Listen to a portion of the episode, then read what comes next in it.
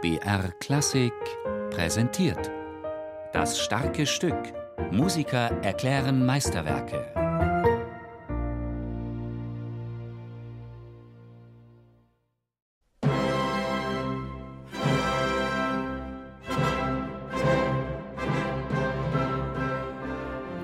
Glaube, es war im Jahr 1998 im Konzerthaus in Wien. Also was mir schon damals in Wien mit Buchbinder aufgefallen war, sind die Proportionen des Stücks. Also zum einen dieses unglaubliche Maestoso-Charakter, das steht ja auch in den Noten am Anfang. Ne? Also das ist Allegro Maestoso, das ist irgendeine Größe sowohl in der Form als auch im Gestus, die ich von Mozarts Klavierkonzerte bis dahin nicht kannte und auch später relativ selten gesehen habe als ich das dann angefangen habe zu lernen, habe ich doch gemerkt, wie, wie schwierig C-Dur doch sein kann sagt der 1983 in Locarno geborene Pianist Francesco Piemontesi. Als Mozart am 4. Dezember 1786 das C-Dur-Konzert, das letzte seiner zwölf großen Konzerte, in sein Verzeichnis eigener Werke als vollendet eintrug, ahnte er wohl kaum, dass seine große Zeit in Wien zu Ende ging.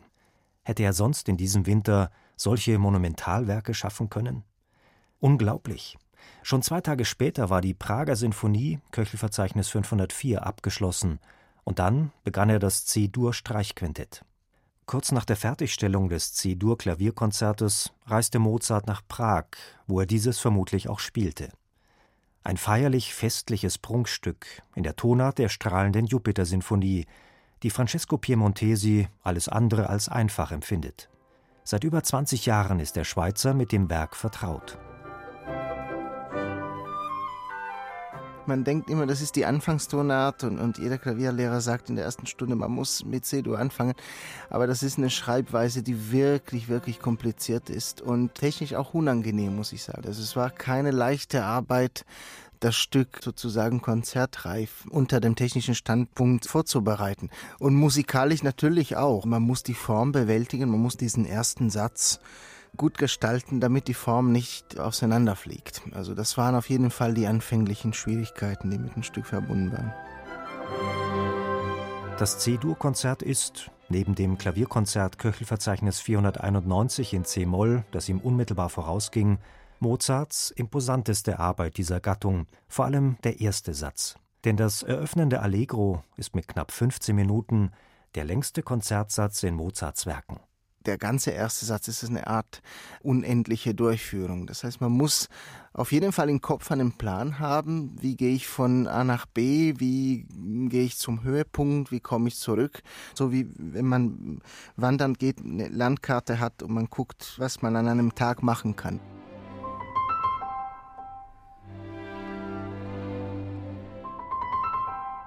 Und der Solist muss gut zweieinhalb Minuten warten, bis er ins Geschehen mit einsteigen kann.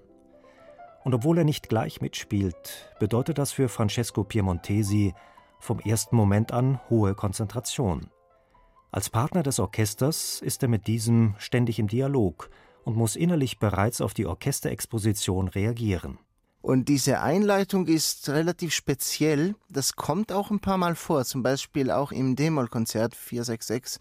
Das ist eine Art Improvisation, eine kleine Variation von Themenfloskeln, die da waren.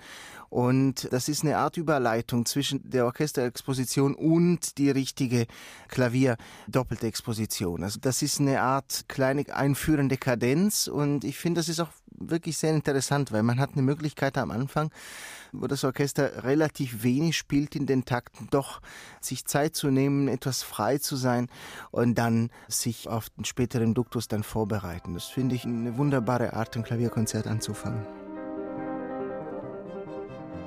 Da Mozart alle seine Klavierkonzerte für sich selbst oder für einen kleinen Zirkel Liebhaber und Kenner geschrieben hatte, wurden sie, mit wenigen Ausnahmen, zu seinen Lebzeiten nicht veröffentlicht. Sein längstes Klavierkonzert, Köchelverzeichnis 503, wurde erst posthum von Constanze auf eigene Kosten publiziert. Dass Mozart dieses Werk besonders am Herzen lag, geht aus einem Skizzenblatt zum Kopfsatz hervor, auf dem er sehr gründlich an der Ausarbeitung feilte. Der zweite Satz, das Andante, vereint mit seiner ruhigen und friedvollen Ausstrahlung Poesie und Einfachheit, wobei sich der Rhythmus ununterbrochen wandelt. Im übermütigen Finalsatz hingegen gelangt das heitere und virtuose Element vollends zum Durchbruch. Der Klavierpart ist virtuos behandelt und funkelt von Geist und Humor. Überraschende Übergänge verleihen dem Ganzen einen gar nicht immer C-Dur hellen, bestickenden Farbreiz. Bezeichnend für das Klavierkonzert in C-Dur sind der vielfältige Wechsel zwischen Dur und Moll sowie, ähnlich bei der zur gleichen Zeit entstandenen Prager Sinfonie, die reiche kontrapunktische Behandlung der Thematik. Vom Umfang und der Besetzung mit Pauken und Trompeten her weist es schon auf Beethovens Konzerte für Klavier und Orchester voraus. Man hat hier wirklich mit einem großen Sinfonieorchester zu tun, der auch teilweise auch sehr laut und großflächig spielt. Und das trägt einem dann oder das nimmt einen mit auf einer wunderbaren Reise mit vielen verschiedenen Charaktere, viele verschiedene Atmosphären. Und man ist am Ende, muss ich auch immer sagen, relativ erschöpft, weil man muss jedem diesen Charakteren, man muss jede Atmosphäre eine bestimmte Bedeutung geben und dann gleich gucken, dass die Form nicht auseinanderfällt.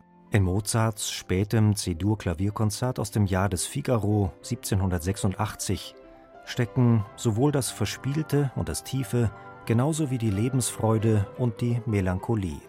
Und wenn alles zur Geltung kommt, sitzt da am Schluss ein Publikum, das nicht weiß, ob es vor Glück lachen oder weinen soll.